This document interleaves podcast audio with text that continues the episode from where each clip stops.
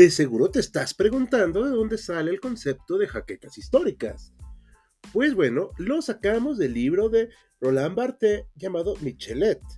En él nos explica que el cuerpo entero de Michelet es producto sorprendente de su propia creación, y él establece una especie de simbiosis sorprendente entre el historiador y la historia. Las náuseas, los vértigos y las opresiones no solo proceden de las estaciones y de los climas, los provoca el propio horror a la historia contada. Michelet tiene jaquecas históricas. Bienvenido al podcast de HC Historia Contemporánea.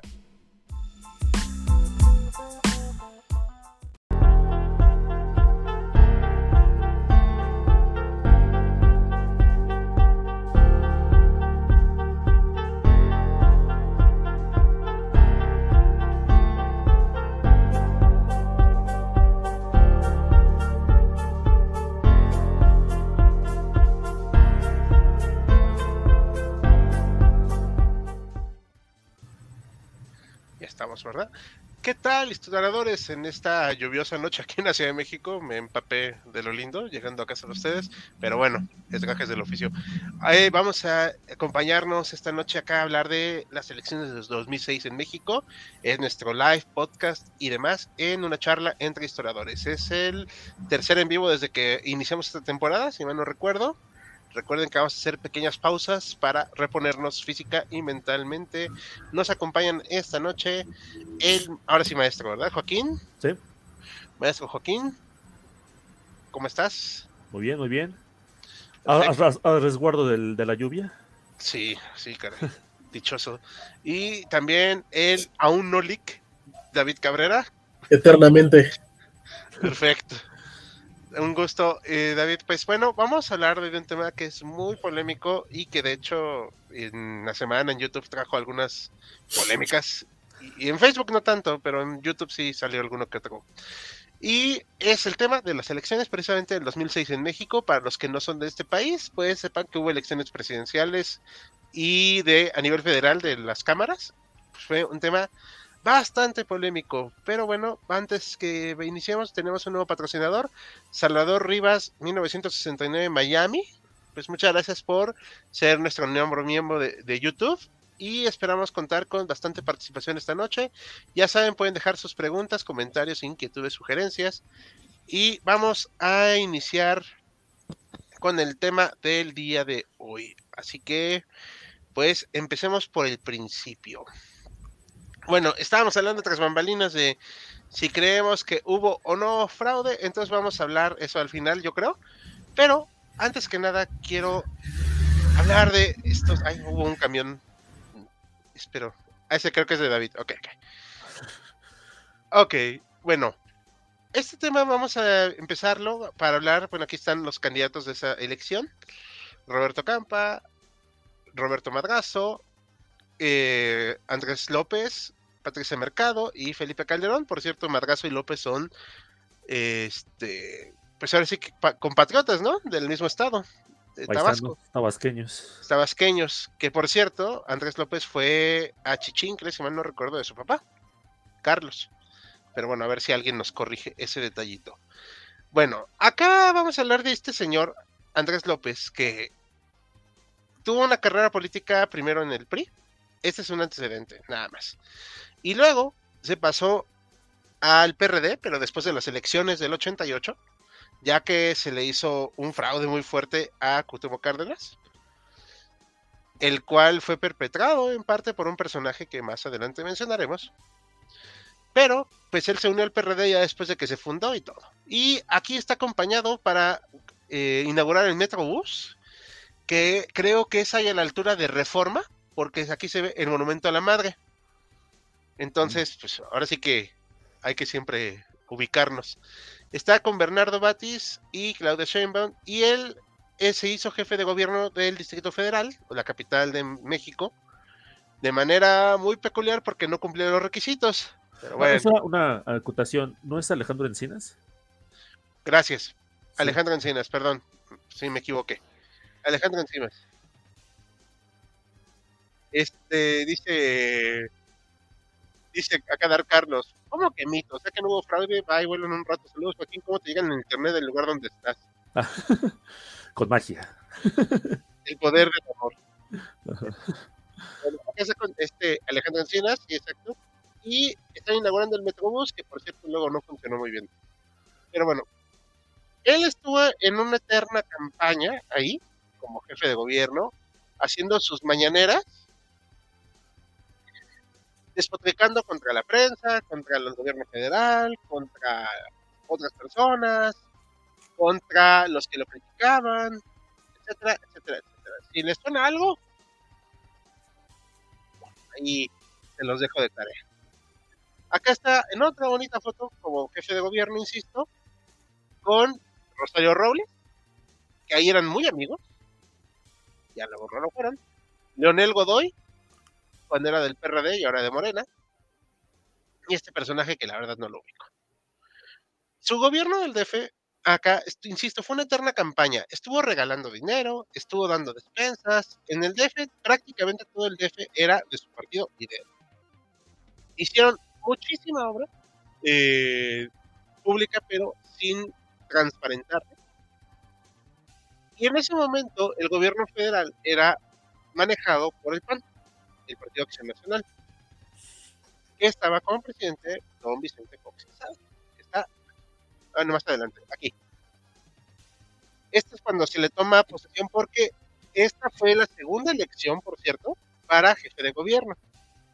El presidente antes designaba al que era el regente, quien gobernaba la ciudad, y por eso pues ahí estuvo Fox, ¿no?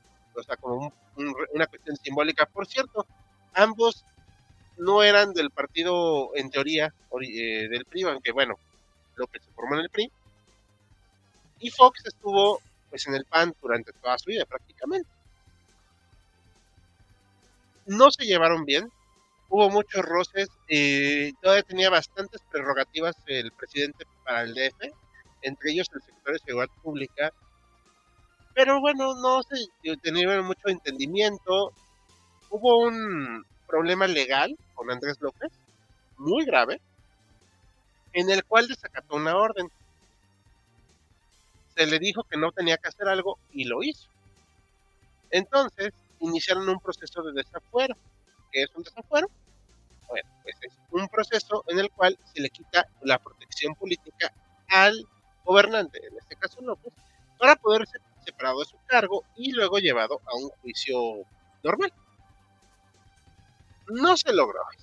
Eh, yo soy de la idea que a Fox le costó trabajo llevar esto a cabo porque no quiso pagar el costo político. ahí ya es una cuestión interpretativa mía, y ahí si quieren opinar otra cosa, está muy bien. Pero, estos seis años del 2000 al 2006 que va a ser la elección son muy importantes, porque primero Fox relajó muchísimo la cuestión de la censura ya no era intocable el presidente y aquí está parodiado, ¿no? Con su esposa Martita Sagún, que bueno, se hizo mega famosa por muchos escándalos de corrupción. ¿Se oye un poco mal mi audio? Ah, ok. Voy a checar que ya se oye mejor. Un poquito mejor, sí. Ah, ok, bueno, lo, lo acerqué más. Ok. Entonces, esta cuestión de que no hay censura ya, que no vamos a estar presionando a los medios, etcétera, sirve mucho para poder hacer crítica en forma de parodia. No se podía hacer. Ustedes están muy chicos, pero en la época del PRI, por ejemplo, cuando se hacía parodia del presidente en la tele, el, eh, le puso, por ejemplo, a Ernesto Cedillo en los como doctor para no referirlo a él. Y no se mostraba su cara. Porque era algo inaudito criticar al presidente. Es un gran cambio. Pero esto también conllevaba que todo el mundo iba a ser criticado. Y aquí está Andrés López este, parodiado. En este, los hermanos Freddy y no me acuerdo cuál es el otro Ortega. Ese es uno de los Ortega. Juan. ¿Juan? Gracias. Juan. Gracias. Pero también hay gravísimos escándalos. Este personaje acá, el señor de las ligas, ¿cómo se llamaba? ¿Me recuerdan? René Bejarano. René Bejarano. Eh, ¿No era Humada? No, es que era de Carlos Ahumada. Ah, es verdad. El que, el que entregaba el dinero era Carlos El que Ahumada. entregaba el dinero a. Carlos Ahumada se lo entregaba a René Bejarano. Pero esto es un problema porque este dinero se entrega en efectivo. Si tú estás dando dinero en efectivo, es porque no quieres que se rastree. Por eso, estas cuestiones de transparencia que se implementan hoy en día en el país son muy importantes porque hay registro de esto. ¿Por qué estás dando dinero en efectivo? ¿Qué estás buscando? Él era uno de los principales operadores políticos y una de las personas más cercanas de Andrés López en el gobierno. Fox tenía escándalos por las toallas, por su incompetencia, por que era un poco frívolo, pero estas cosas sí estaban muy presentes y aparte se publica, se mostraron en la tele nacional, en el noticiero de la noche, o sea, el, el horario prime time, ¿no? Como le diríamos hoy en día.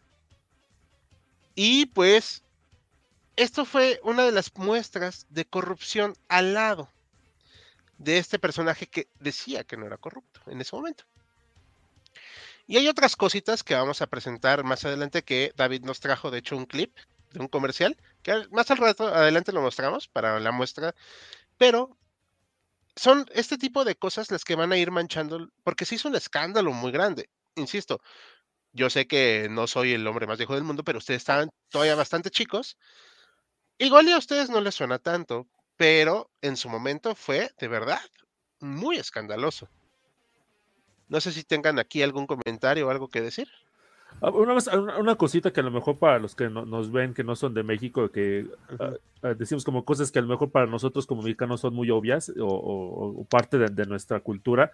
El partido del PRI eh, es un partido que con sus eh, acotaciones eh, eh, tiene, tuvo más o menos 50 años gobernando el país, ¿no? Hubo algunos antecedentes del PRI, el, el PRM y el PNR, pero básicamente ese partido que ag- agrupó a las principales fuerzas políticas y gobernó consecutivamente, ganando por goleada y por este extraños este algoritmos, bueno, no algoritmos, pero sí por este por amplios márgenes la- la- las elecciones presidenciales hasta hasta el año 2000.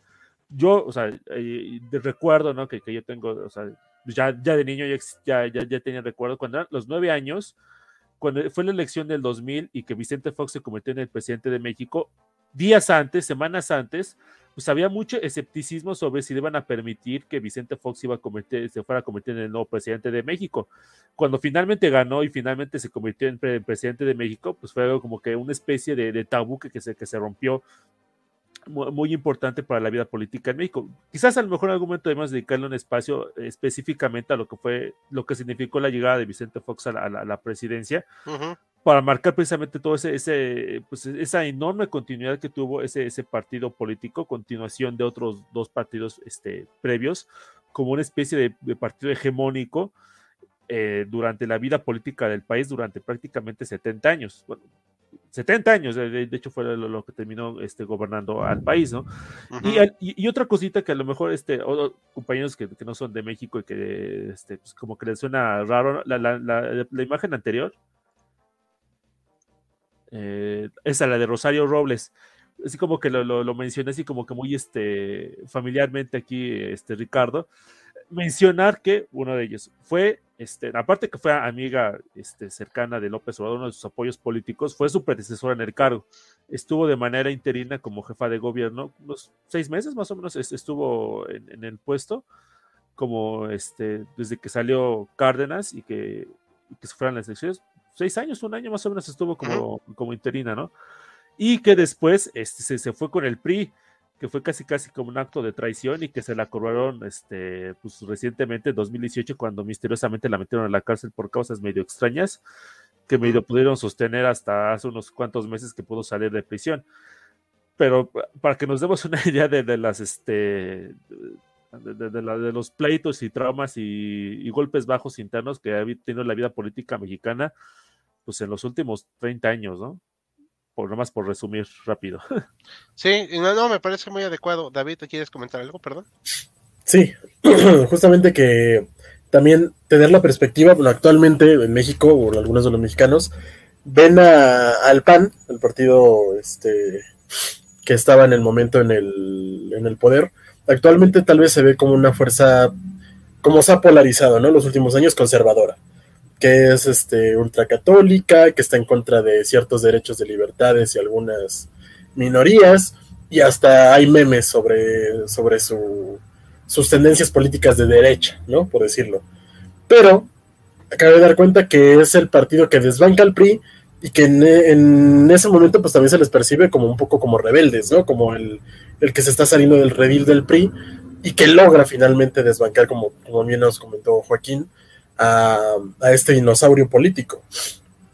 Cuando llega este momento con pues ese enfrentamiento PRI-PAN-PRD, el PRI comienza a tener un declive bastante eh, notable, que ya lo tuvo cuando, al salir en el 2000, pero que se acentúa justamente entre 2005 y 2006, y quedan solamente dos contendientes, que es PAN, PRD. Eso creo que sería como también darle un, un poquito de contexto a de quiénes vamos a hablar, quiénes van a ser esos contrincantes de cara a 2006. Sí, ay, perdón, este quería poner otra imagen. Este, esta es la imagen, perdón precisamente lo que dijo David es muy cierto y agradezco a ambos que sigan complementando esta plática. Ahí está el PRI con el Partido Verde que es... Eh, tiene de verde de ecologista lo mismo que yo tengo de albino, o sea... El PAN... Voy a dejar de lado la cuestión de los derechos en título personal porque pues, no quiero meterme en esas ondas. Sin embargo, fueron los que más lucharon por la cuestión democrática en el país y los que dieron acceso a transparencia, los que abrieron archivos de, de los militares eh, resguardados y de la Dirección Federal de Seguridad, entre otras cosas. Creo yo, y esto estoy hablando como historiador, no se ha analizado bien a bien lo que permitió la llegada del PAN al poder. O sea, en cuestiones históricas creo que ahí nos falta mucho averiguar y hoy en día que están en peligro varias cosas, sí deberíamos de averiguarlo y apreciarlo. Y aquí el candidato del PRD con dos rémoras, el que en ese momento era Convergencia y Partido del Trabajo. Partido del Trabajo que es una cosa ahí que yo no sé por qué sigue existiendo, pero existe. Y Convergencia que hoy en día es Movimiento Ciudadano. El PRI en este momento estaba en decadencia porque perdió mucha fuerza a raíz de la derrota en el 2000 con el, con el PAN. No quiere decir que no fueran una fuerza a considerar, sino que regresaron al poder. Sí, claro, regresaron luego al poder, pero en ese momento sí estaban en, al menos en, de capa caída. Y Roberto Margazo, eh, que fue su electo candidato, pues la verdad es que no tenía el punch suficiente. A pesar del intento de desafuero de Fox que hacia López Obrador, digo, porque no nos vamos a hacer tontos, fue el intento de desafuero de Fox a López Obrador. Perdón, es que quería rodar y se me fue. No se logró esto, y al contrario, alzó su popularidad. Hice el PAN empezó a tener problemas para poder elegir un candidato. En las últimas fechas, de un tiempo para acá, creo que es desde Miguel de la Madrid, me parece, hasta la fecha, ningún presidente ha podido imponer bien a su candidata.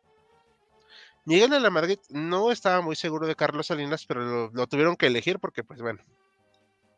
Carlos Salinas en su momento quería Camacho Solís, pero decidió decantarse por, por Colosio y bueno, ya vimos cómo acabó el asunto. Y Cedillo quiso imponer la Bastida este, a la mala y pues terminó siendo derrotado. O sea, entonces. De hecho, tenía otros candidatos, ¿no? Antes, de la, antes, de la Bastida. Sí.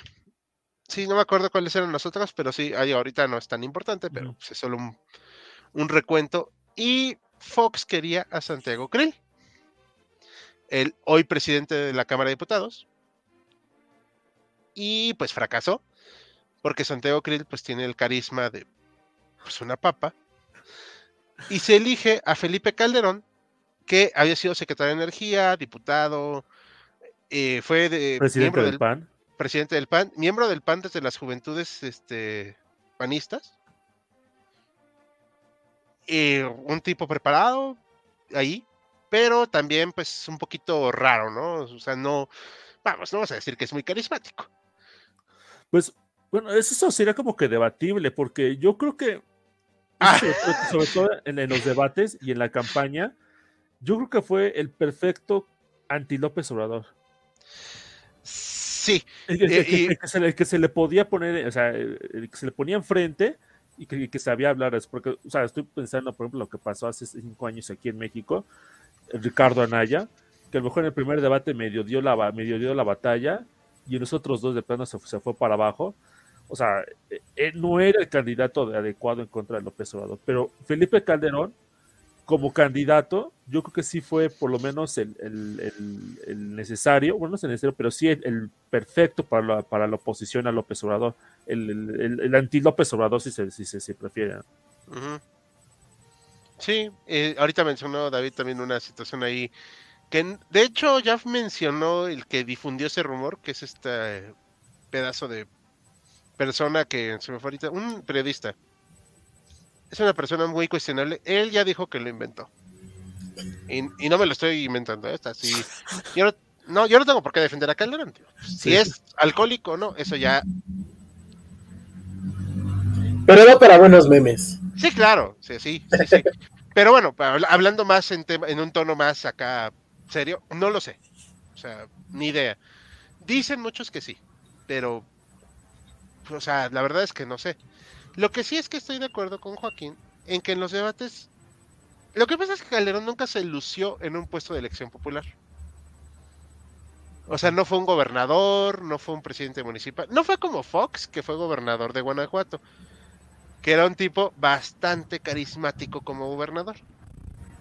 Un ranchero, ajá, un ranchero acá medio mal hablado y todo.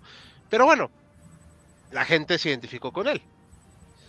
Con Calderón no había habido esa oportunidad, pero sí es cierto que habló de manera más concienzuda. Hubo debates y de hecho a uno faltó López Obrador.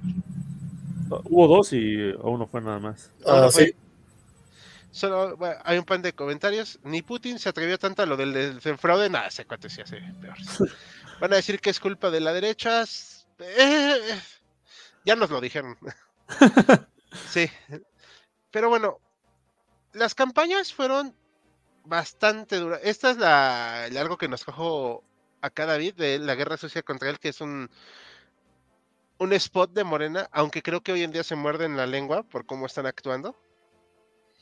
Eh, voy a dejar de compartir un momento para poner la eh, presentación del video, ¿va? Denme un segundito. No va a oírse, porque no sé por qué no se oye, pero bueno, yo no puedo hacer eso. Pero vamos a. Aquí está, películas TV. Este, este es el spot de López Obrador. Digo, de, de una una asociación contra López Obrador.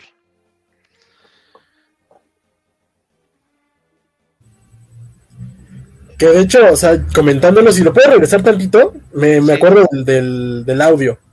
Porque, Ajá. porque sí es algo que, que me quedó bastante de niño. ¿Esa Eh, era la idea? eh, justamente en el spot hablan de, de la gestión de López Obrador, que endeuda a la Ciudad de México con el segundo piso, con las pensiones, con, las, con la distribución justamente de mal habido de las riquezas, o por decirse de los del, del dinero que ingresa al gobierno federal, y lo están poniendo justamente en esa parte de que esta construcción mala vida que está, que está queriendo hacer Obrador, al final, si, si le adelantamos el, el video, va a terminar derrumbando y va a generar una crisis económica, que es en los spots, que, que justamente esa crisis de evaluación, desempleo, que se va a derrumbar la casa, el edificio, y que López Obrador es un peligro para México. Y eso fue como el, la frase que siempre, siempre se repetía en, en los miles de veces que, que se llegó a repetir el spot, porque pues, veía mucho la tele de chico, ¿verdad? Veíamos. Este, y Bueno, se queda, se No queda. teníamos, no teníamos celulares en esa época. ah, no, no, no. Eh, antes este, nos entreteníamos con cosas eh, rudimentarias como salir a la calle. No, eso Yo- ya no fueron mis tiempos. No, a mí sí. Este, no, pues a mí sí me dejaban ir al cine, aunque sea yo solo. Pero, eh, hablando muy en serio de este tema del, de la, del comercial, la frase de es un peligro para México, de hecho, hasta el día de hoy, se repite. Y no lo estoy inventando yo. Váyanse a las redes sociales y busquen así los términos un peligro para México y todo eso, y siguen encontrando esas publicaciones. Porque más allá de mis posturas o no posturas, el comercial es muy bueno. Sí, O sea, porque aparte es la voz de Piccolo. exacto. Ajá, porque- y eso es- no fue elegido al azar, ¿eh? Eso es una Pues- forma de estrategia para llegar Una a la- voz familiar. Ajá, no solo a la gente adulta, sino a ti como niño, para que tú te quedes así de, "Ah, Piccolo me está diciendo que es un peligro para México". A, a lo En- mejor, a lo mejor por eso no, no, no me caló tanto, porque soy del 0.001% que no veía Dragon Ball. Por dos. No, bueno. Yo- a mí no me gusta Dragon Ball, pero sí lo vi. O sea, sí. No, no soy tan. tan este. Chico cineteca, ¿no? O sea, sí, la verdad es que no.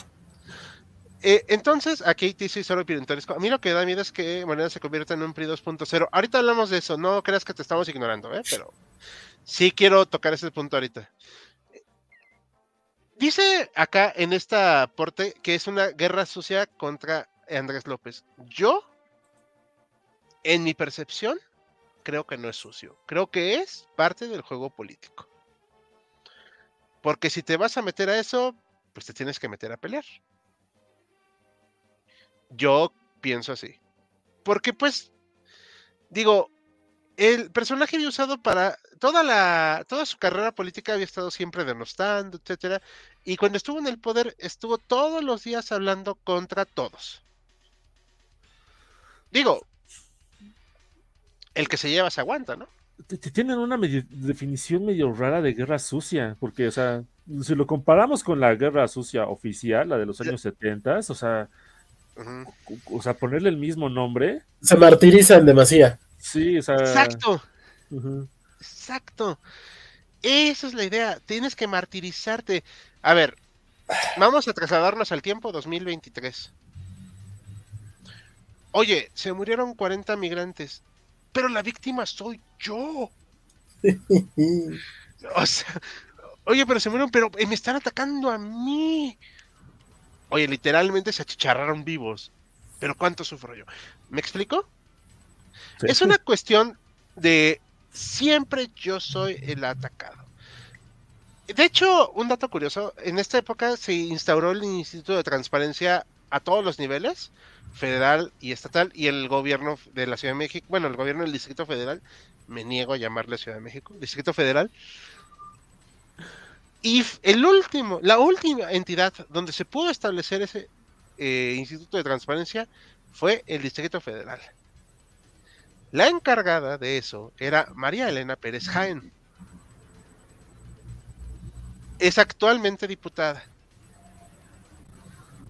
Y se lo llevó hasta prácticamente la corte para no instaurarlo aquí. Así. Y aparte de este comercial que hace en los segundos pisos, etcétera, miren, fue un Via Cruz y su construcción. Pero más allá de eso, hasta el 2025 vamos a poder consultar de qué se trató la- el dinero de eso. Eso también es algo para que lo tengan en cuenta. Ok, entonces estamos llegando ya a la elección del 2006 y los candidatos presidenci- presidenciales. Andrés López, que viene del PRD de Tabasco. Ya hablamos de él, de su vida política. Felipe Calderón, del PAN, michoacano, de la misma tierra que Lázaro Cárdenas, por cierto. Eh, ya no quiso el PRD seguir con Cuauhtémoc Cárdenas, si mal no recuerdo. Roberto Madrazo, tabasqueño también, de una familia viejísima de políticos. Eh, Patricia Mercado, bueno, pues tenía salud, ¿no? Y. Roberto, sí, no, no, pues al menos ahí se ve saludable. Y pues De Roberto hecho, Cam- sigue la política, ¿no? Sí, no, está el es- movimiento ciudadano, ¿no? Sí, no, pero es un chiste viviente la señora. o sea. Y Roberto Campa, que pues, Ese sí desapareció completamente, ¿verdad? sí, pues ahí estaba, ¿no? O sea. No, ahorita, o sea, 2000, 2006 ya, ya no era nadie. O sea, oye, ¿alguien Sí. sabe qué ha hecho últimamente? no, pues no. Patricia Mercado pues, medio quiere hacerle, ¿no? No sé si es diputado o senador o, o no sé. No me acuerdo, pero bueno. Pero sí tenían. Eran un perfil muy distinto todos. O sea, Roberto Madrazo se impuso a la candidatura del PRI. La verdad es que, como Ricardo Anaya hizo en el PAN, Roberto lo hizo en el PRI. Fracturando su partido. Lo cual le costó muchísimo al PRI. Felipe Calderón, Fracturó el bien- partido como fracturaba los maratones. ándale. Felipe Calderón, pues, o sea, un hombre muy conservador, que no tiene nada de malo serlo, o sea, yo creo que pues, es una postura política perfectamente respetable. Bueno, López Obrador no es. En ese momento Sí. se auto... eh, bueno, pero muchos siguen creyendo que es de izquierda. De hecho, hace unas semanas en Facebook nos mandaron un mensajito en las redes diciendo que éramos un asco porque no queríamos a la gente de izquierda, que somos fachos, fascistas. Porque pues, ah, yo, ah, bueno, esa por criticar a este señor, ¿no? Eh, Patricia Mercado tenía una plataforma un poco más mm, progresista, vamos a llamarle de esa manera. La verdad es que ya no me gusta usar esa palabra, pero a falta de mejores. Y Roberto Campa, pues, o sea, despertaba las mismas pasiones que, no sé, o sea, que, que un, un concierto de la Filarmónica en la UNAM. Ah, ¿qué O sea, con la filarmónica? eh? Nadie la va a ver, ni los papás de los de la Filarmónica los van a ver. O sea, No, no, un, da- un dato de, de Roberto Campa es de que él iba por el partido Nueva Alianza. ¿Y quién era el patrocinador del partido Nueva Alianza? Una señora llamada Elvester Gordillo, que era dueña del sindicato de trabajadores de educación aquí en México y había sido una parte muy importante del PRI, este, del PRI, ¿no? Durante años. Durante años. Desde el 1 antes de Cristo, creo. Sí. Ah, ah, Hay unos comentarios, no los quiero dejar pasar. Vamos, Un- vamos. Augusto Jasso dice, un profesor que tuve aseguraba que le hicieron fraude a López. Él pertenece a una logia masona, eso se me hizo curioso. Qué raro. Hay masones todavía en México. Ah, bueno, Sí. sí. Hola, este, Bendy, buenas, ¿cómo están? ¿Todo bien? Saludos, pues todo bien, muchas gracias. Y yo que me alegro.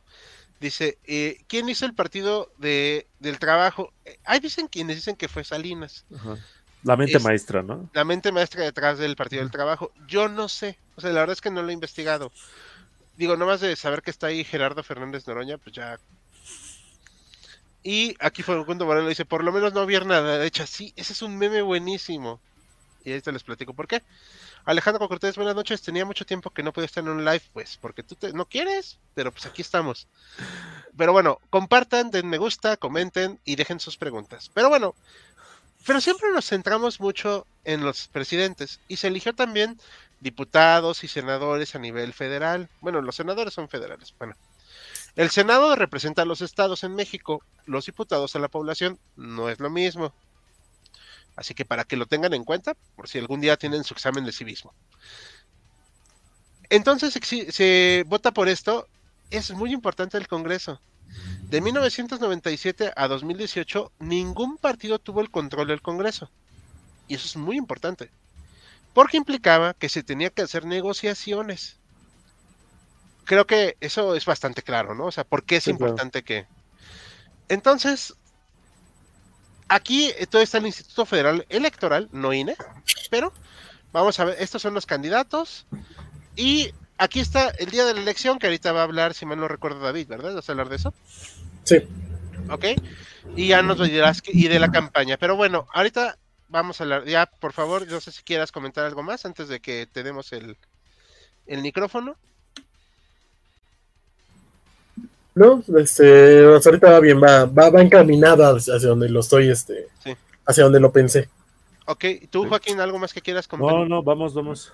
Bueno, dice aquí Alejandro Cortés, pero el PRI robó más. Espérate, para eso todavía falta tiempo. Dato curiosísimo. Solo dos presidentes en los últimos 70 años no han militado en el PRI. En los últimos 100 años, que prácticamente sí. O sea, sí es... Calderón y Fox. Fox y Fox. Calderón. Pero bueno, ahora sí, David, es todo tuyo. Platícanos de este momento cumbre. Pues, primero creo que podemos comenzar por el inicio, ¿no? Como tal, que es la, la campaña, que hasta el momento creo que se recuerda, bueno, al menos los que la vivimos, como una campaña muy ríspida, mucho más que la anterior, que, que fue muy memeable, en el sentido de que fue un poco humorística, al contrario, la del 2006 fue bastante eh, áspera, muy tensa, y se recuerda eh, mucho justamente por, los spots, por la guerra de spots en televisión, que hasta después, ya para la elección del 2012, se tuvieron que hacer legislaciones justamente debido a la experiencia del 2006 para determinar cada cuánto tiempo y cada y cuántos spots serían permitidos para, para esas campañas. Para el 2006 no había esta, todavía estas legislaciones y se dieron renda suelta. Había, si había algún par de legislaciones, pero se las pasaron la mayoría por el arco del triunfo. La, estas campañas oficialmente inician el 19 de enero del 2006 y se da prácticamente pues seis meses de, de, de proceso, ¿no? Que para cerrar unas semanas antes de la elección. Y comienzan, por decirse, hasta de manera tímida. La campaña de Felipe Calderón, eh, en su estrategia, pues comienza en un inicio dando a entender que Felipe Calderón es un hombre íntegro, se, se, se, va más a la personalidad, ¿no? Que es justamente esa personalidad conservadora, que es un hombre honesto. La de López Obrador se va más a la parte de los logros que, eh, que se le dan, que se le atribuyen a, como jefe del Distrito Federal, ¿no? La construcción del segundo piso, de las pensiones, de la justamente esa parte que se le da a los viejitos, que fue justamente algo que mi familia, que es obradorista, eh, me, recalcaba. Es que antes nadie nos daba nada. Es que antes este, nadie nos, nos, veía por las pensiones o por eh, alguna cosa como de regalo, por decirse, ¿no? Que, que sea esos apoyos. Y Obrador eh, justamente recalcaba toda esa parte de que llegando a la presidencia, este bienestar que él atribuía a la ciudad de al Distrito Federal se iba a expandir por todo México. Bien, eh, con el PRI, con Roberto Madrazo, pues justamente su campaña también refleja esta parte de, de, que ni siquiera sabían quién era unas veces se refieren a él, pues justamente en esa parte de que es una buena persona, que el PRI ha cambiado, que ya no va a ser este eh, el viejo PRI. Pero es, es, incongruente y pues con los demás ni siquiera se menciona, ni siquiera entran en este radar político. Eh, los dos caballos ganadores prácticamente es este tanto el PRD con Obrador como Felipe Calderón con el PAN comienza una guerra de spots, eh, que es lo que le llaman esta guerra sucia, donde aquí sí, aquí sí tengo el, datazo de cuántos spots eh, sacaron cada uno. En el lado de, Felipe Calderón del PAN, sacaron 64.400 spots de duración variable entre un minuto 30 segundos en lo que es radio y televisión. El más famoso, puede decirse, fue el que le mostramos hace un segundo, el de López Obrador, es un peligro para México se le compara eh, con Hugo Chávez, se le compara con otros este, personajes de izquierda, que justamente tiene esta connotación de, socialistas, de que van a endeudar al país, de que van a aislar al país este, económica y políticamente. un segundo porque pues, ando medio mocoso. Ya, y López Obrador también comienza con esta campaña de manera también un poco lenta, ¿no? Eh, va con los logros y ya cuando se va dando cuenta que, que la estrategia del PAN cambia hacer un ataque directo a su persona, él también comienza, bueno, al menos su, estrategia de campaña también comienza a ser de ataque directo. Los spots, más allá de, revelar las intenciones políticas o los planes que se tienen a futuro, van a atacar directamente a la persona. En, en, decir, no, tú eres peor, tú hiciste esto, tú eres un corrupto, ¿dónde está el dinero de tal? Eh, y se hace un revoltijo horrible, una pelea de cantina. Eh, en el momento en el que deben estar eh, juntos prácticamente, que son los dos debates que se, que se planearon, aún no simplemente Obrador dice, no, yo soy, yo voy puntero, tengo 10 puntos por encima de mis perseguidores, yo para qué voy al primero. Bastante arrogante esa postura, y no acude. Esto, eh, para muchos analistas, fue un error político, ya que pues no dio oportunidad de, réplica, ¿no? De, de, enfrentarse políticamente con sus rivales. A partir de este momento, su tendencia ganadora comienza a bajar, pero en picada, brutal. Calderón comienza a subir y empareja los papeles, las encuestas.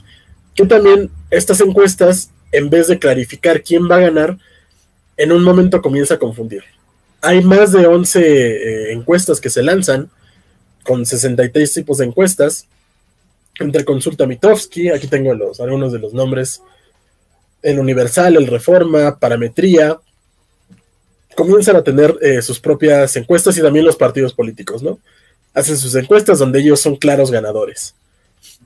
El segundo debate, eh, que se da el 6 de junio, justamente un mes, tres semanas antes de, la elección, en vez de definir justamente de quién va a ganar, empeora las cosas. No sale un claro ganador de, las ideas políticas. Y a este eh, eh, sistema polarizado, este ambiente polarizado, llegamos a las elecciones, que son el 2 de julio. Eh, aquí también el IFE, el Instituto Federal Electoral, tiene una innovación, un par de innovaciones, que es el, el, PREP, que es el... de un segundito, que quizá lo, lo tengo anotado.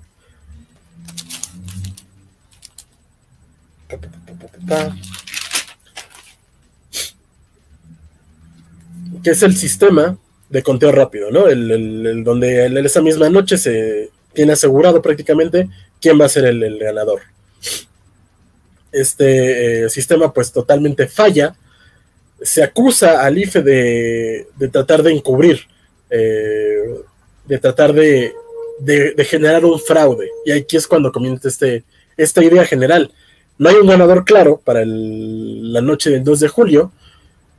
Y el público que ya tiene esta parte de, quién es el ganador, quién va a, gobernar los siguientes seis años, comienza a acusar al IFE de ser, eh, de alterar urnas, la parte opositora, bueno, la parte que se siente perdedora, también acusa al IFE de, ser cómplice en un complot, que se da eh, justamente también esta frase, que hay un complot, un, una conjunción de, de, mala fe en contra de, López Obrador.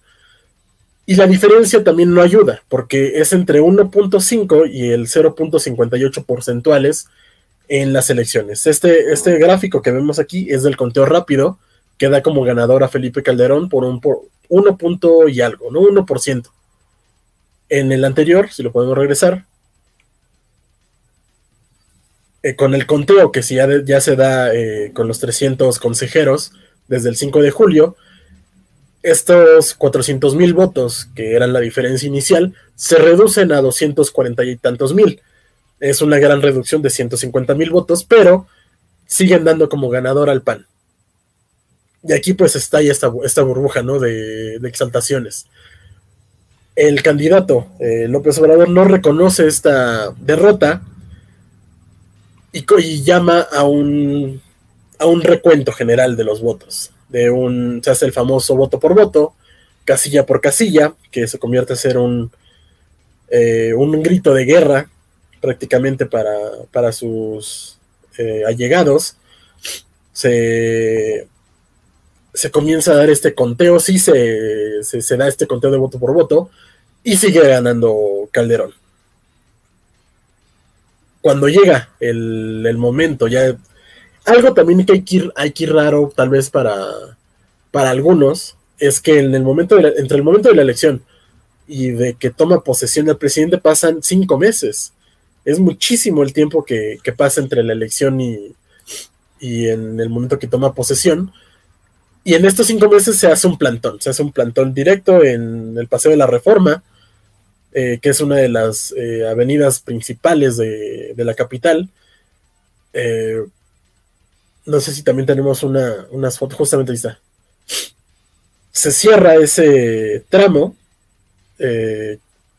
y genera un caos, pero brutal en, la ciudad. La verdad, yo no recuerdo cuánto duró, no sé si tienen el, el dato. Tres meses, o sea, sí fue mucho tiempo.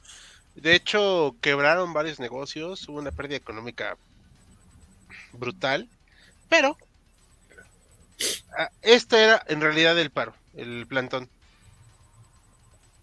¿Me explico? Nada. Era cascarón vacío. Sí.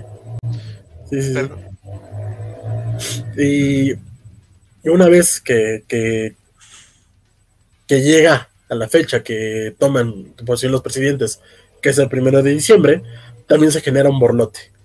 No dejan entrar a, a Felipe Calderón, o al menos se intenta eh, bloquear la entrada de Felipe Calderón a la... ¿Es que la Cámara de Senadores? Es el Congreso de la Unión, ¿no? La de diputados, no, Congreso, la- a ver, a ver, perdón, digo, perdón, voy a meter mi cuchara. El Congreso de la Unión es la unión de ambas cámaras, diputados y senadores. Entonces, En donde no se le dejó entrar es, aunque oficialmente se le conoce como Congreso de la Unión, es la Cámara de Diputados. ajá. Perdón, ya. Sí, sí, sí.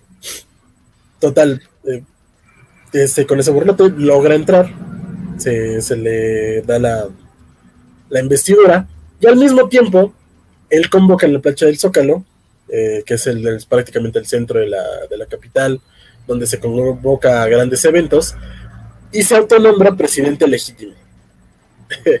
en un, no sé, una fantasía, algo bastante, bastante peculiar, y Ahorita digo, tenemos presidentes durante un, un- tiempo, en- al menos en la mente de, de, de López Obrador era presidente. sí, por cierto, ya tengo el dato del plantón. Fueron 47 días. Eh, dijo López, les propongo que nos quedemos aquí en asamblea permanente, que permanezcamos aquí día y noche hasta que se cuenten los votos y tengamos un presidente electo con la legalidad mínima que nos merecemos los mexicanos. Empezó el 30 de julio del 2006 y se levantó el 15 de septiembre. ¿Y saben cómo se decidió ese plantón? Mano alzada.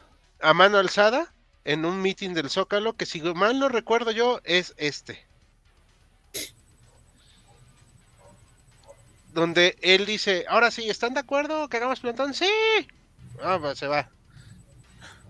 Ok, digo, o sea, no sé si... Este, No, pues ya estaba súper decidida la, Sí, claro. la decisión, valga la redundancia, ¿no? Sí, no sé si quiera, sí, eh, quieras comentar algo más, que quería comentar algo yo con lo que me decías ahorita, David, pero no, No, quiero creo interrumpir. que ahorita sería como el recuento general de, de los sucesos que, que llevan al, al 1 de diciembre. ¿Quién está aquí? No, por Dios. Alguien que trabajó con Salinas, ¿no? Yo creo. El Goldo. Que le dice Broso, así. Este, y aquí está Calderón ganando. Calderón ganando como siempre. Perdón, no, no pude aguantar. La campaña de ambos, que creo que la verdad sí son luz y sombra. Y aquí está cuando Calderón pues ya este, se entera que ganó, ¿no? O sea, ese es mi fondo de pantalla, no es para, por si alguien se enoja, pues. Para molestar, ¿verdad? con toda la mala maña. Pues sí, por cierto, aquí está Manuel Espino, hoy de Morena. Eh, digo, ¿para qué? Sí, sí, sí. No, no, no, el no se nos presidente del. PAN. Sí, y no se nos olvide dónde viene Morena.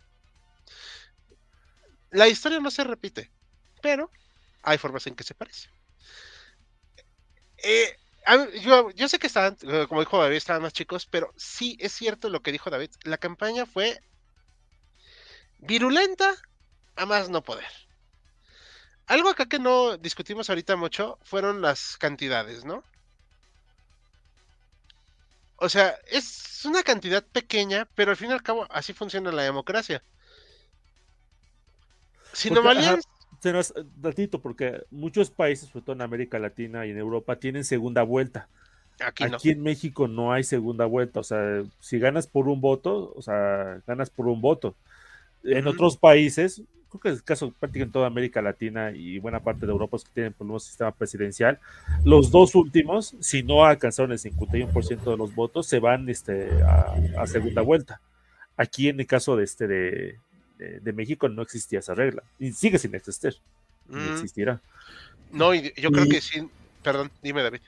Y justamente también tenía ese ese dato de para 2006 con el, el padrón electoral, que son pues las personas mayores de 17 años con su credencial 18. del IFE, eh, eran 71.730.868.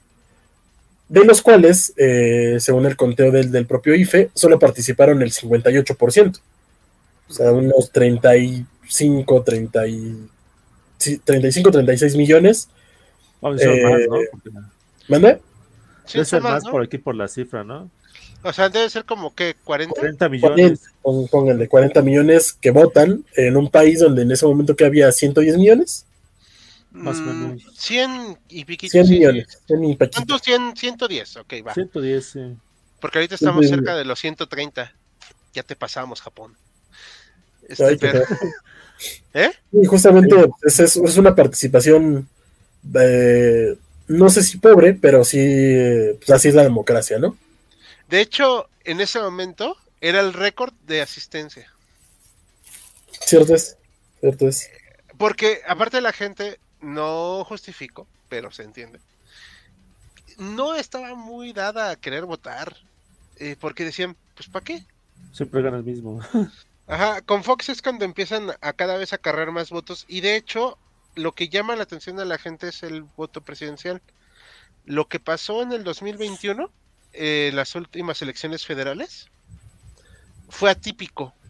Porque más gente salimos, porque pues, digo salimos, yo salí, a votar por el Congreso. Bueno, por la Cámara de Diputados, perdón. Este, entonces, resultó atípico porque más gente votó de lo esperado. O sea, porque la gente como que está desarrollando conciencia ciudadana.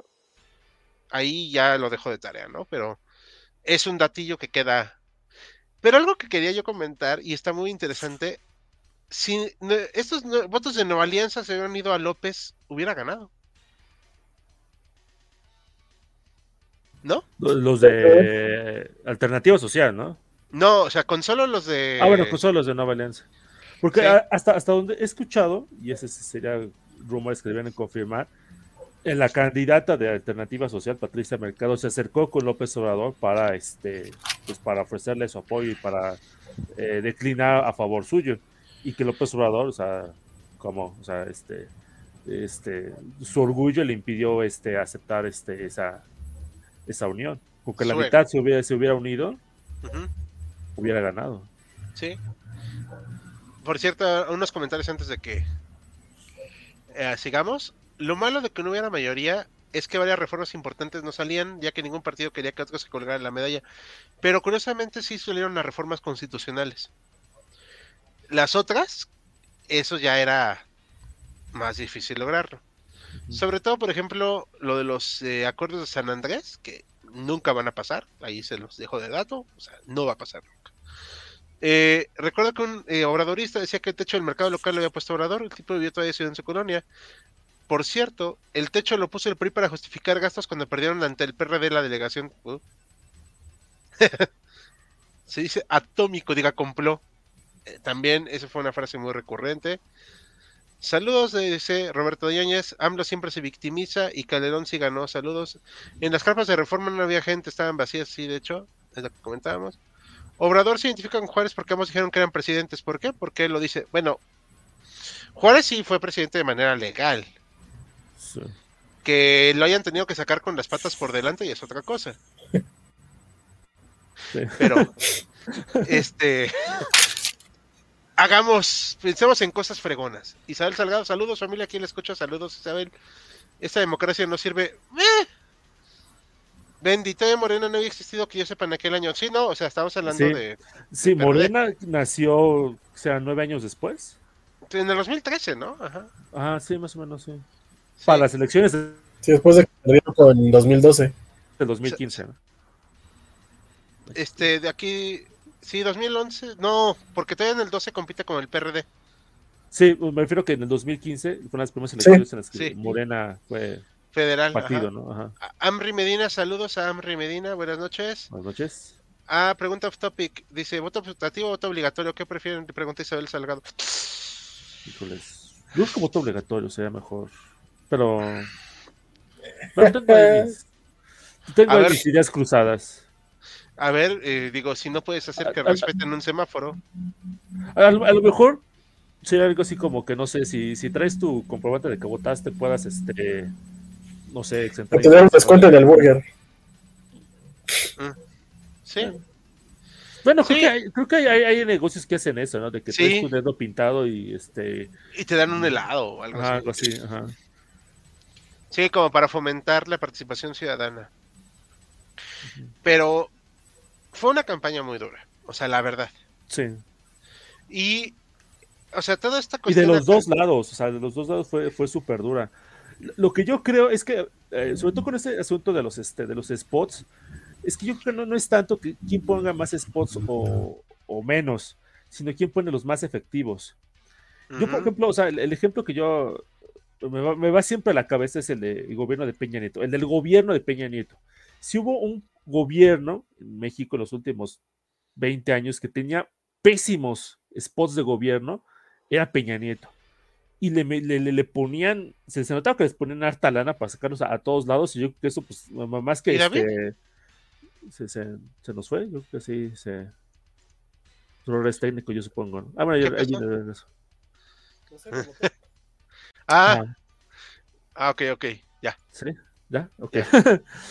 Eh, Entonces, por ejemplo, eh, ese caso en particular de Peña Nieto que tenía spots horribles, que yo creo que más que este, ayudarlo a cimentar su popularidad, lo, lo, terminan por hun- hun- hundir más. Lo pongo en el 2006, porque igual este, la campaña de López Obrador, o sea, ponía igual sus spots así como que casi casi, ¿no? Tenían un actor que se parecía a Felipe Calderón, así como que firmando, sí, voy a traicionar a la patria, casi casi, ¿no? Pero los que lo- los que jalaban era pues precisamente esos spots que eran, o sea, las ideas simples, normalmente son las que suelen me- mencionar, ¿no? El peligro para México, el de las manos limpias, ese, ese, ese, ese, ese, ese lema que se, se repetía mucho con, con, con Felipe, con la campaña de Felipe Calderón, etcétera, etcétera. O sea, son como que las ideas más simples, las que más fácil llegan, los que, las que suelen este, pegar más. Pues es que eso es una campaña. Sí. Sí, O sea- mi- mi- mi- mi punto es, es que no basta con este, con echar este dinero por montones al sector publicitario, ya con eso ganaste.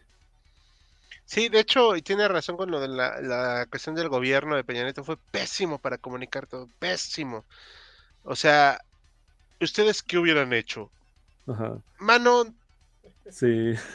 No, el, el que era, el que, ¿cuál era? Este, el de, el de ya, ya- ya chula con tus quejas. Ah, sí, o sea, era, tú dices, no manches, ¿quién- te, te lo preparó López Obrador o, o- o Morena. tu peor o sea, enemigo, ¿no? O sí, porque parecía que los, se los preparaba a su peor enemigo. ¿eh? sí, sí, esa cuestión de la comunicación es muy importante. Y aquí donde, o sea, por ejemplo, eso, eso acertó Calderón. O sea, para bien o para mal.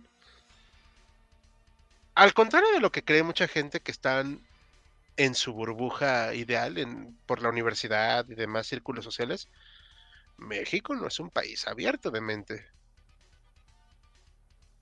Y no tiene Bueno, por qué las serlo. universidades no son que... Ok, o sea, pero, o sea, quiero, estoy hablando en un término muy amplio de la palabra. O sea, un ejemplo ahí medio raro. O sea, hubo un expo de una pintura de Zapata vestido de manera provocativa. A mí no me molesta, a mí no me interesa, me revienta Zapata, pero eso no es el punto. Y llegaron las personas campesinas a indignarse por esa pintura. Y la actitud de muchos fue denostarlos y decirles que pues no sabían, que eran ignorantes. Mm, Eso es parte de lo que no se comprende y eso es algo que sí le apestó Calderón a apostar a ese sector al que no se le hablaba y al que no le hablaba López. O sea, le hablabas a López a el pueblo o la gente buena o lo que sea que signifique eso. Y Calderón habló a otro tipo de público. Y fue tan buena su campaña que sí le dio la vuelta. Ahorita estábamos conversando tras mamalinas si hubo fraude o no. Eso ahorita vamos a darle una platicada más en calma. Pero lo que sí es cierto es que no se pudo comprobar. Eso sí es un hecho. Un hecho histórico ahí. ¿Se pudo comprobar, sí o no? No. Y tuvo todo para hacerlo. Esta parte que dijo David y a mí me pareció muy importante. De, o sea, bueno, aquí está Marcelo, al que, pues bueno. Este, El futuro no presidente de México. otra vez. El, el asesino de la línea 12, sí, pues, porque pues, es su responsabilidad. Esta toma de protesta. A ver. tú puedes estar indignado por el resultado. Y está bien. O sea, tienes todo el derecho. Cuando le pasó con Tomo Cárdenas, él se pasó tal vez, a mi opinión, de tibio. Acá tenías un tal vez un capital político más importante, pero haces esto y pues sí saben que se expidieron credenciales de miembros del gobierno legítimo, ¿verdad? Lo que supe fue que se nombró su gabinete alterno. Sí. No, pero hubo gente con, o sea, que sacaron su credencial para ser parte de ese gobierno. Y creo que hubo una que otra intentona de hablar, de hablar con gobiernos extranjeros. Sea, ahí como que estuvo muy raro. O sea, la verdad es que es un show. Y es. Puede haber sido peligroso porque ahora Oye, tal vez David, no se considere, pero. perdón, ahí es muy lejos. ¿Ya me escucho mejor? Ya. Perdón. Eh, que puede haber sido peligroso porque en, en algún momento también me, no sé si me falla la, la- la memoria, se llegó como a barajear la idea o el peligro, ¿no? De que va a provocar una guerra civil. Va a provocar este. Que, que haya un enfrentamiento más allá de, de- de lo político. Eso igual fue puro rumor este, que no se concretó, pero bien pudo haber polarizado demasiado a la, a la sociedad. Bu- Bueno, es, es que ese fue el- el- lo que muchos de sus apologistas han, han sacado, de que o era esto o nos íbamos a la guerra civil. O sea, yo creo que, o sea, sea, perdonen, pero, o sea, estaban exagerando ligeramente eso de la posibilidad de la, de la guerra civil o del conflicto social a gran escala, como ustedes quieran decirlo, ¿no? Pero sí lo, que- lo que hizo y lo que pues ha venido haciendo desde ese entonces es aumentar la polarización. Y eso lo- lo vamos a ver el próximo año, porque el próximo año ya, yo ya no sé si sacar las palomitas o mejor este, buscar un rincón este, seguro ahí en Yucatán o no sé dónde sea. ¿Qué es un Yucatán? Es un lugar mágico este, de- a salvo de fuerzas extrañas. O eso Ah, me han dicho. Ok. De hecho, eh, sí había gente que sí decía, no, vámonos a las armas. Y lo digo porque yo estudié en filosofía y letras ese año. O sea, ya, ya, ya, ya, ya. Ya sé que estoy viejo. Sí, sí, o sea, yo voté, no voy a decir por quién voté. No por él. Pero, este. Yo sostengo, y ahorita vamos a ver los comentarios que no los estoy viendo, pero ya vi que hay una hilera aquí. Yo lo que comentaba tras ellos, y ahorita ya como que es tiempo de que lo empecemos a platicar y que veamos las consecuencias que va a platicarnos como Joaquín a grandes rasgos, que ya lo estamos haciendo. Yo creo que le sirve más a él, y por eso le puse en la miniatura el mito del fraude, le es más redituable para su discurso y como capital político eterno que haber comprobado que no le hicieron fraude. No, bueno. Y, y creo que si hubiera tenido las pruebas, sí las mostraba.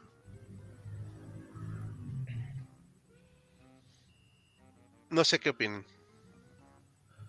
Bueno, es que. Es que también Ló- López Obrador es este personaje que, o sea, sabe, sabe aprovechar las oportunidades as- así co- como las tiene. Eh, Un dato que fue hilarante hace o como un mes, do- dos meses. ¿No se acuerdan lo, lo que pasó con Tesla? Que, que se quería venir a instalar en Monterrey.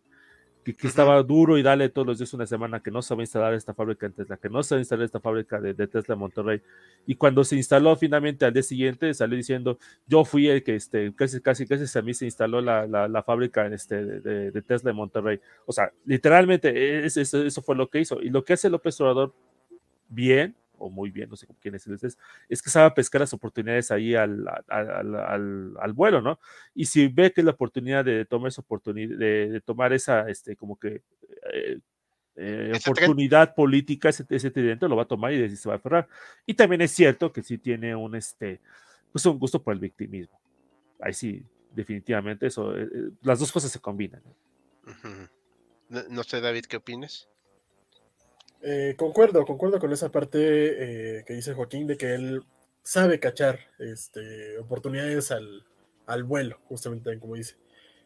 Que pues también es la cualidad de varios políticos, de, no solo de él. Eh, en la parte de ya respondiendo a, a mi creencia, porque no pasa de ahí, ¿no? Este, de ser una creencia de si hubo fraude o no.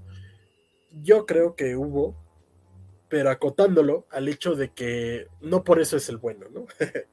no por eso es de que se le haya robado la, gran oportunidad a México de, cambiar. Lo estamos viendo en este sexenio, ¿no? De, tal vez en diferido.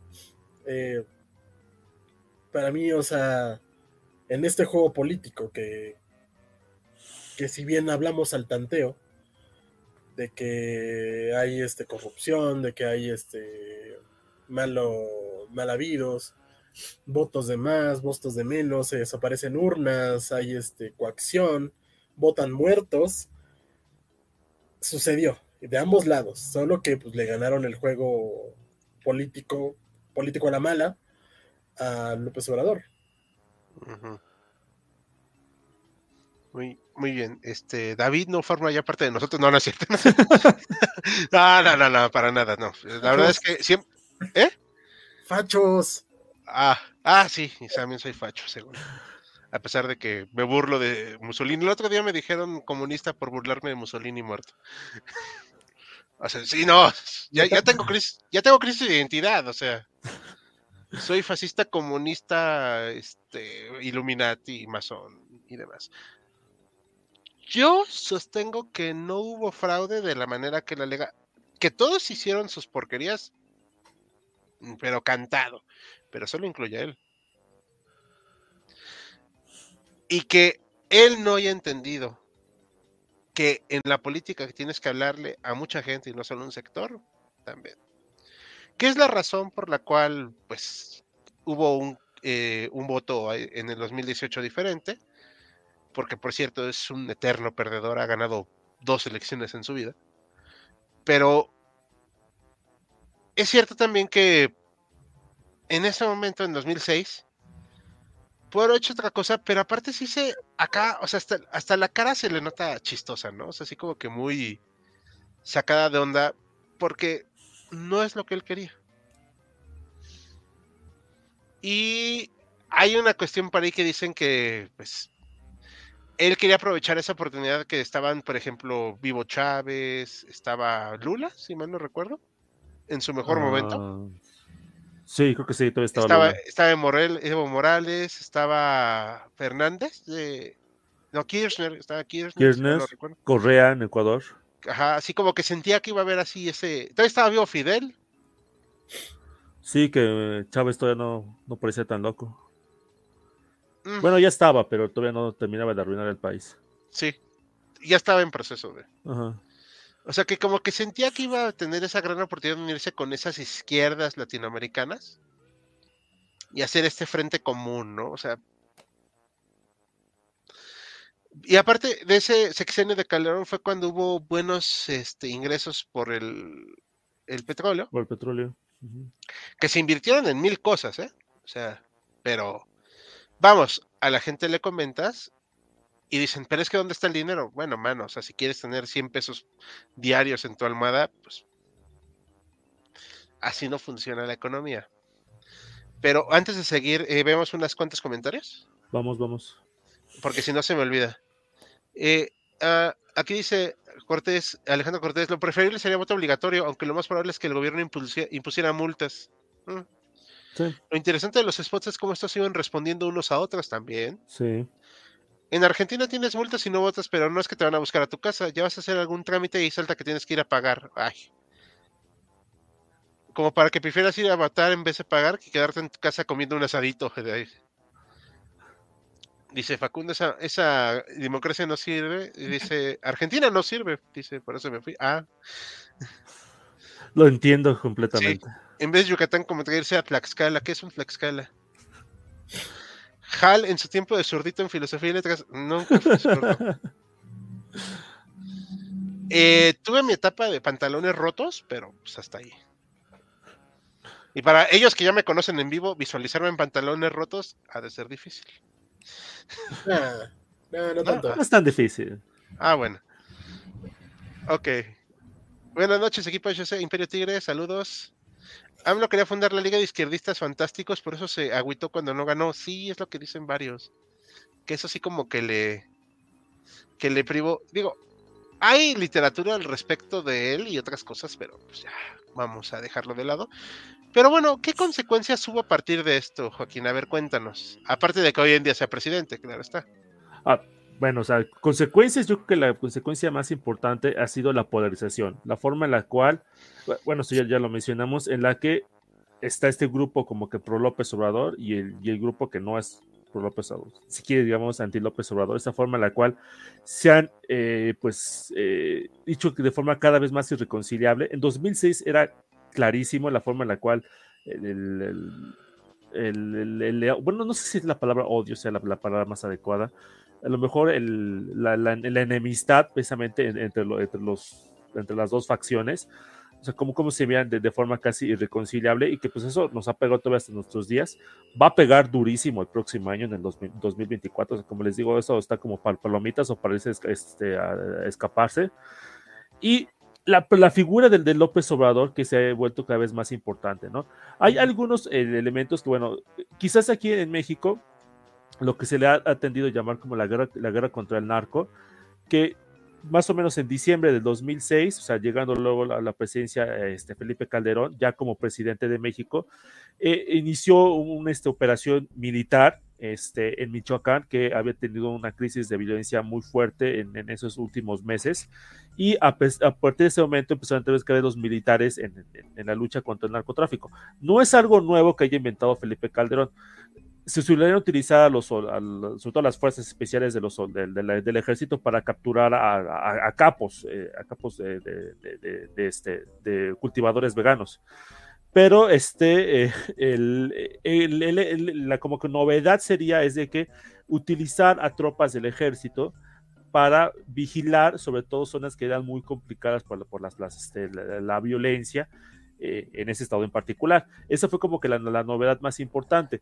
Eh, hay algunos que han, han, achacado a esto de que aumentó la, la crisis este, de violencia este, en el país efectivamente, si uno se va a los números, sí aumentó la, violencia en este, el, número de homicidios en México, aunque ya en la época de Felipe Calderón descendió, empezó a, descender esa, este, esa cifra, sobre todo cuando este, empezaron a aplicar la mayor parte de su esfuerzo a este, cierto grupo criminal que tiene nombre de, letra de, abecedario, que no sé si, que creo que ya no existe, pero si todavía existe, por lo menos no los menciono para evitarme problemas. Y este, empezó a descender un poquito la, la, tendencia, pero ya con el gobierno de Peña Nieto, otra vez ya más o menos con 2014-2015 volvía a subir otra vez la tendencia de los homicidios y ahorita está por las nubes. Este López Obrador, que, que intentó convertirse en presidente otra vez en 2012, yo creo que ahí su campaña sí, ahí se fue bastante malita. Este, yo de hecho creo que Marcelo Ebrard que en ese tiempo fue su sucesor como jefe de gobierno, si él se hubiera lanzado como candidato, él lo hubiera podido ganar a, Peña Nieto, pero bueno, ahí sí estamos en el hubiera y quién sabe qué, hubiera pasado ahí. Él, él, este, él, se, se, se, impuso como el candidato del PRD, eh, él hizo esta cosita, eh, en 2006 su, su, este, su frase más famosa era este, le, eh, por primero los pobres o algo así, era el, este, por el bien de todo primero los pobres, ¿no? En esta del 2018, eh, la, la, frasecita que, que, solía meter es casi casi como este tornillo en la cabecera de este juntos haremos historia. Pero para el 2012, él este, como que quiso mostrar algo como que la República amorosa, una, cosa así, o, sea, literalmente parecía este súper chabacano, este peace and love y todo eso, ¿no? Obviamente. se puso and love. Ah, ¿Cómo? Ah, sí, Amlov, es, eh, esa, esa frase del, del Amlov. Que, que, pues de hecho creo que no, no tuvo mayor éxito. De hecho, ahorita más o menos este, eh, quiero revisar las cifras este, de, de, votación que o sea, Peña ganó de goleada. O sea, sí, o sea, Peña ganó por unos 3 millones de votos más o menos. Peña chiquito, hermoso bebé. Ajá, y López Obrador ganó 15 millones de votos, 800 tanto mil, ¿no? O sea, apenas alcanzó a sumar como un millón de votos lo cual si le agregamos la diferencia demográfica, porque pasaron seis años, México son esos países que tienen elecciones especiales cada seis años, lo cual pocos países tienen ese, ese lapso de tiempo, no sé si ustedes recuerdan alguno ahorita, eh, Francia tenía 17 años, pero todavía nada más tiene 5 años. Bueno, otro, otro detalle, ¿no? Pero, o sea, 6 años, la población de México creció y su voto solamente pudo crecer más o menos un, eh, millón este, de, de, este, de, votantes. Ah, eso sí, la duplicó para el 2018, para, para el 2012 yo creo que precisamente por eso de que no, no, o sea, tenía una campaña esto como que bastante malita, como que realmente, o sea, dices, o sea, ¿qué es esto? ¿No? O sea, el, el, este, pues apenas pudo mantener el, el voto que, que, tuvo en este en el 2006. Que eso sí, un voto muy fiel, pero pues que realmente pues, no, no te daba para, no, no, no, no le dio para ganar las elecciones a Peña Nieto, que ahí sí ganó claramente. Cierto, hay acusaciones de operación política, pero otra vez, una cosa yo creo que es operación política y otra cosa ya es fraude electoral, porque eh, a lo mejor será cuestión de, de, identificar la definición clara. Para mí, fraude electoral es de que tienes tal cantidad de votos y de que te quitan esta cantidad de votos. Y para, para hacer eso necesitas literalmente meterte a lo que es este, lo que era el IFE en ese entonces, lo que es el INE ahorita, o sea, el, el organismo electoral, que haya, que desde ahí se hayan modificado la cantidad de votos que hayan recibido uno y el otro. Eso yo no creo que haya pasado ni en el 2006, 2012 y bueno, desde luego en 2018 no creo que haya pasado. Creo que no va a pasar en el 2024, pero este esa sería como que mi, mi definición de, de, de, fraude electoral. Por eso yo pero, creo que no hubo fraude electoral en el 2006. Pero, Operación perdón, política, si lo quieren. pausa. Eh, nada más para mandar un saludo que nos está pidiendo Imperio Tigre, que siempre nos sigue. Ah, okay. ah, saludos a su hermano menor, que lo dijo en la semana. Pablo Fraín, y cumplió ocho años. Saludos a Pablo Fraín, que cumpla okay. muchos, muchos más. Y que no esté en la República Mexicana del Bienestar en el futuro. Ahora sí. sí, o sea, nada más decir eso. O sea, creo que una cosa es la, la, operación política, o sea, ese eufemismo, y otra cosa ya es fraude electoral. Y como digo, operación política la hubo de todas partes eh, en ese entonces, 2012, 2018, y la va a haber en el 2024. A ese sí no, no, no, no nos podemos llamar al engaño. Uh -huh. De hecho, David, ¿quieres comentar algo más? No, no, no, está todo bien. Sí, sí, ok, no digo porque también tenemos todos derecho a tener una opinión. Eh, aquí comentan rápidamente lo del hermano ya. Nada, no es cierto, la violencia no ha subido. Lo sé porque casualmente AMLO se encontró con la mamá de cierto personaje de cultivos veganos. Los veganos. Este, ese estuvo buenísimo. Es así, no. Para evitar. Estamos a un minuto de aterrizar menos como cinco. Ah. Peña Nieto. Sí, sí, hombre. Fraude electoral, ¿qué es eso? Nada, Manuel Bartlett conoce de eso, por cierto. Hoy está en Morena. Está dirigiendo una cosa llamada la, este, la, la Comisión Federal Electoral. Quiero decir, de electricidad. electricidad. Cierto. Y dirigió, eh, como secretario de Gobernación, dirigía la Comisión Federal Electoral Ajá. en el 88. Yo que y, lo pusieron ahí para que no, no se confundiera de siglas. Sí, no, es un... Bueno, pero Isabel Salgado dice, en esos años era el éxito venezolano, eso bajó el voto a la izquierda. Puede ser que por eso subió poco AMLO. Sí, tal vez. Para el 2012 yo creo que sí, a lo mejor. Pero creo que México no ha sido muy receptor de venezolanos. Creo, ¿eh? Mm, no, o sea, creo, sí que, tiene razón. Creo, creo, que ha habido más venezolanos últimamente porque están yendo, obviamente no a México, a Estados Unidos. Pero, o sea, creo que, o sea, si lo comparamos con lo que Colombia, eh, Chile, Perú, Ecuador, etcétera, han recibido con diferencia la mayor cantidad de venezolanos que el propio México. Pero también fue, sí fue noticia mundial esa parte de, de la percepción desde... Si están saliendo ah, venezolanos bueno, sí, de Venezuela, este, huyendo del socialismo de Chávez, pues sí, sí pegó. Sí, puede ser. Sí, sí, es que eso fue, sí fue noticia, de hecho, bastante. De, eh, también hubo en el 2006, y esto se me había olvidado comentarlo, hubo llamadas al azar a personas que decían que si sus hijos votaban, bueno, si ellos votaban por Andrés López, sus hijos iban a acabar en Venezuela o Cuba. Esas eran llamadas telefónicas realizadas a las casas. Qué rico, viajecito gratis. No, no, mano, no. Sí, hay un lugar que no quisiera visitar, es Cuba. Este, pero sí. te me dijeras Dinamarca, Japón pero pues no. Eh, una consecuencia también muy importante, eh, que aparte de que hace este esta cuestión del victimismo, etcétera, es que se la pasa eternamente en campaña. Y nunca hay una fiscalización. Y él, está como opositor duro y dale con que se fiscalicen a todos los participantes electorales, que se hagan, o sea, se hicieron leyes electorales más rígidas, que al día de hoy, cuando se aplican, pareciera que es pecado, ¿no? O sea, porque... El que más viola esas leyes es el Moreno. Es él, ajá. Ah.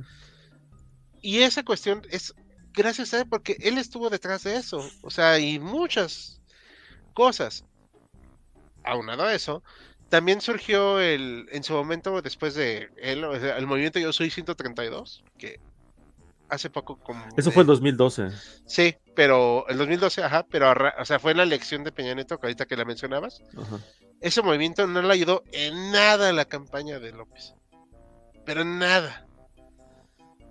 O sea, sí fue como que fueron vistas como un mal chiste. Yo sigo considerándolos un muy mal chiste. Pero de ahí salieron varios que se unieron a su campaña en el 2018. Y están hoy el día de hoy, el día de hoy en el poder. Entonces son muchas cosas durante 2006-2018 son que 12 años. Sí. Son 12 muchas años. cosas que se desarrollan en 12 años. Y pues. ¿Qué te digo? O sea, es. Es muy complicado. El siguiente año, ¿qué dices? ¿Que va a haber la crisis política o económica? Yo creo que las dos. Uf. ¿De plano? Crisis política, sí, de plano sí va a haber. Crisis económica, en, o sea, a lo mejor el 2025 nos aguantamos. Bueno, él ya dijo que en 2025 va a haber una crisis. Sí, es que sí, o sea, lo- lo- el problema ahorita de México es que gasta demasiado. Y pues no, no tiene. Y cada vez gasta más y peor. Ah, como yo. Mm. Eh, este, por favor, no. Y, y toma cursos financieros, David. Eso faltó, Es- faltó en la escuela un curso financiero, porque Están en línea. sigue haciendo promoción, ¿eh? Cultura financiera. La verdad es No, que no, no creo que haya una devaluación así tipo 95, algo parecido, pero que sí va a haber algo fuerte. O sea, mi, mi recomendación es de que ahorren. compren no, se- no- dólares. no se endeuden. Ahorita que están barato, Sí, puede ser buena hecho. idea comprar dólares. acá el problema es que precisamente ha llegado a un punto en que es o estás a mi favor o estás en mi contra y, y eso no está padre. No, pues lo, lo- vemos ahorita con la Suprema Corte, o sea, la forma en la cual se le fueron desde enero, o sea, li- literalmente, es casi, casi de la nada. ¿Qui- qui- ¿Quién, quién sabía qué pasaba en la Suprema Corte en noviembre, octubre del año pasado? pues a nadie le interesa. Nadie. porque, pues, Pero ahí está la bronca. Cuando eres una persona que desde que fuiste, que estuviste en un cargo político, no te gusta reportar lo que haces, no te gusta transparentarlo, no te gusta fiscalizarlo, repartes dinero a montones, el cual nadie sabe a dónde va a parar.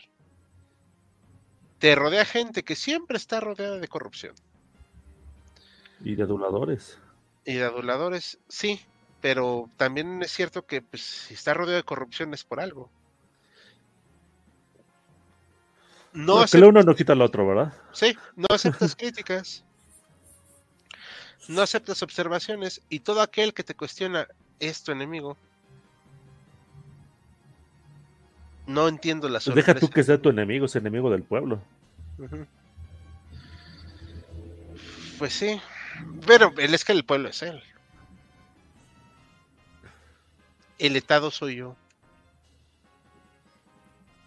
Así es. Y ya, así, pues, así funciona más o menos. Las Instituciones, ¿no? Al diablo las instituciones. Exacto. Y hoy en día, este personaje, que es el que después de haber sido presidente legítimo, que gobierna, pues a raíz de esta elección se volvió, digo, vamos, que te declares presidente legítimo, pues es una tontería. Y si eso no te hace sospechar nada, pues ya nada lo hará. Pero, lamentablemente, pues la gente no experimenta en cabeza ajena. Y pues no sabemos qué pasará. Yo creo que el siguiente año podremos hacer como que pues un- una ronda de pues qué va a pasar o de las elecciones o algo. Pues, Sí, estaría buena. esperemos que, que nos la- nuestras apuestas. Sí, yo creo que podemos hacer apuesta en el canal, luego así ya cuando se anuncien los candidatos, pues ahora sí que quién va a ganar, ¿no? O sea, para... Y el que gane, pues dispara las chelas del bienestar.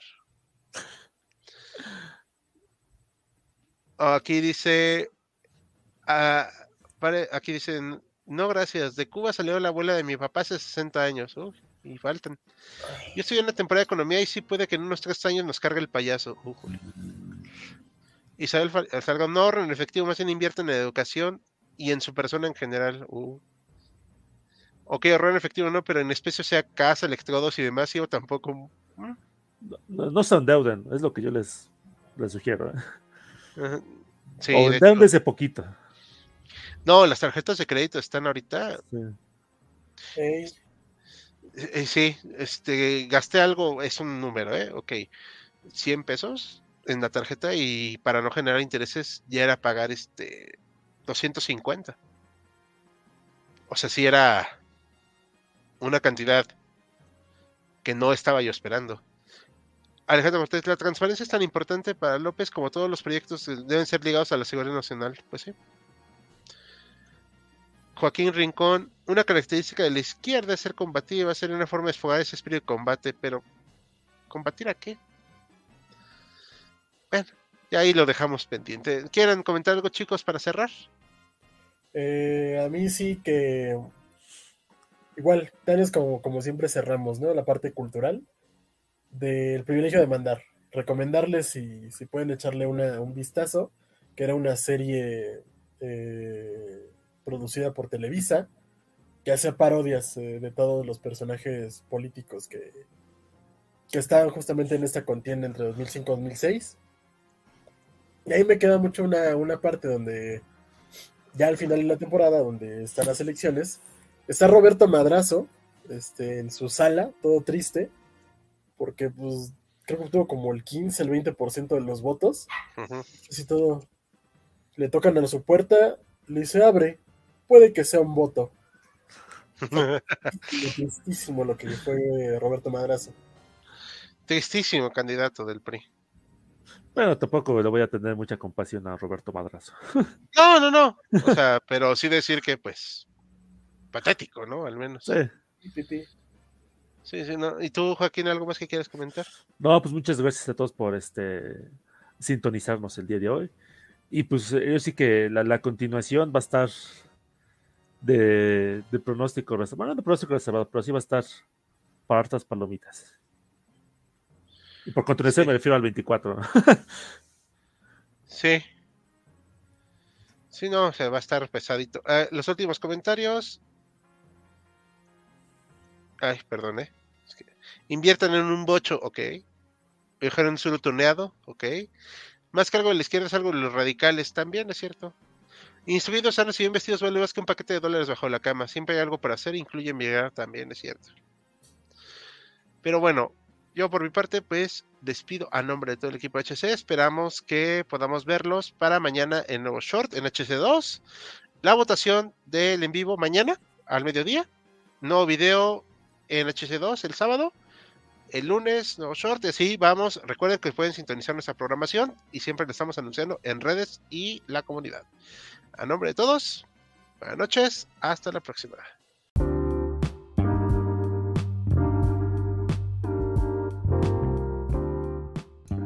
Gracias por acompañarnos en otro episodio de Jaquecas Históricas, el podcast oficial de HC Historia Contemporánea. Te invitamos a sintonizarnos en el próximo capítulo.